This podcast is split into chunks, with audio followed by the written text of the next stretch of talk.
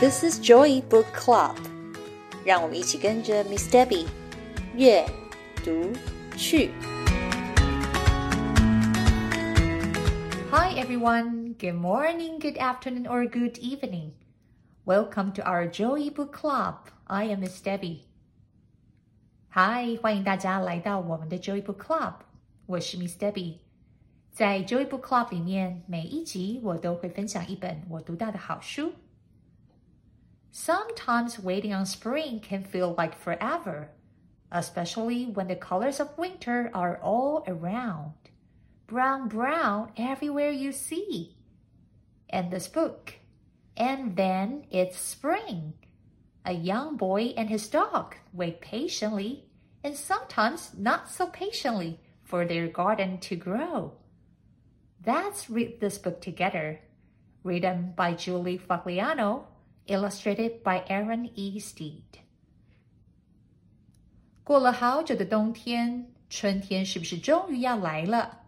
今天要跟大家分享的这本书《And Then It's Spring》是由作家 Julie Fogliano、插画家 Aaron E. Steed 完成的绘本，描述的是一个小男孩跟他的狗狗等待着大地变换颜色，从灰灰土土、白白的冬天。迎接春天的故事。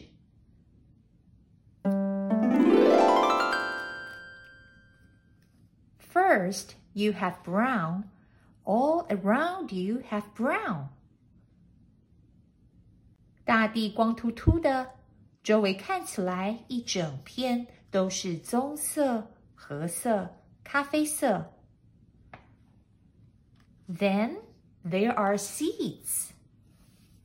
然后试着种下一些种子，and wish for rain, and then it rains。希望能够下一点雨，滴滴答答，真的下雨了。And it is still brown, but a very hopeful, very possible sort of brown. 虽然大地还是一片棕色，但是我仿佛在这中间看到了一点希望。And is that a little green? No, it's just brown, sort of brown. 你仔细看，你看到了一点点的绿色吗？看来不是哦。 地面上还是棕色的呀。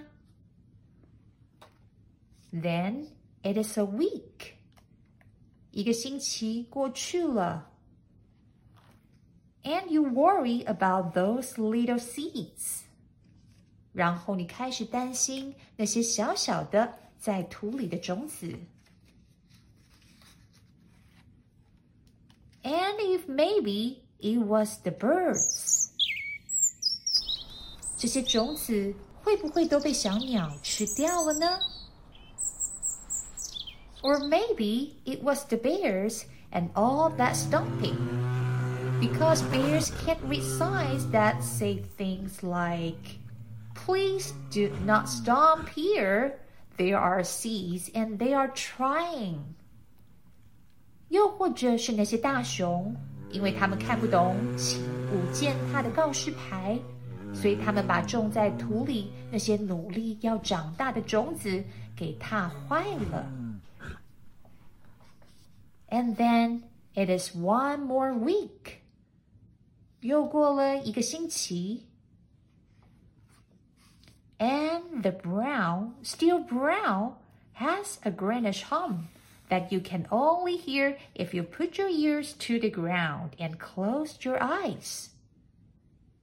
地面上还是一片棕褐色，但是呀，如果你把耳朵贴在地面，闭上你的眼睛，你可以听到绿色的嗡嗡声哦。And then it is one more week，然后又过了一个星期，and a sunny day。that sunny day that happens right after that raining day. 今天是个大晴天，是个下过雨后的大晴天。And you walk outside to check on all that brown。你走出家门，再看看围绕在你四周的大自然。But the brown isn't around, and now you have green. All around you have green. 你有没有发现，棕色、褐色、咖啡色不见了耶？周遭的一切变成了绿色。是的，春天来了。After a long winter, it's finally spring. What are the signs of spring?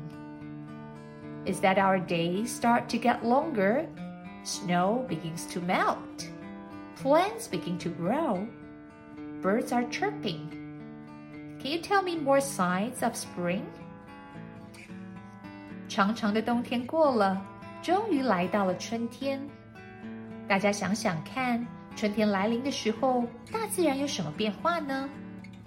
有没有发现白天变长了，雪也慢慢融化了， 草地变成绿色的，我们还能够听到虫鸣鸟叫。亲爱的小朋友们，你们还有没有注意到任何其他的变化呢？希望你们喜欢这本。And then it's spring.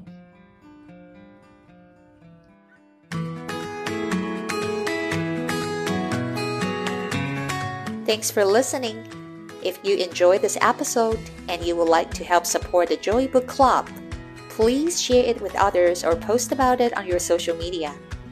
You can always reach out me on Facebook at Miss Debbie's Joy Book Club or email me at joybookclub2022 at gmail.com. 谢谢你们今天和 Miss Debbie 一起读书，别忘了订阅 Joy Book Club 的频道。如果有任何的问题，欢迎你们 email 给我。或者是到 Facebook 上面搜寻并加入 Miss Debbie's Joy Book Club， 就可以找到我了。I will see you next time. Bye.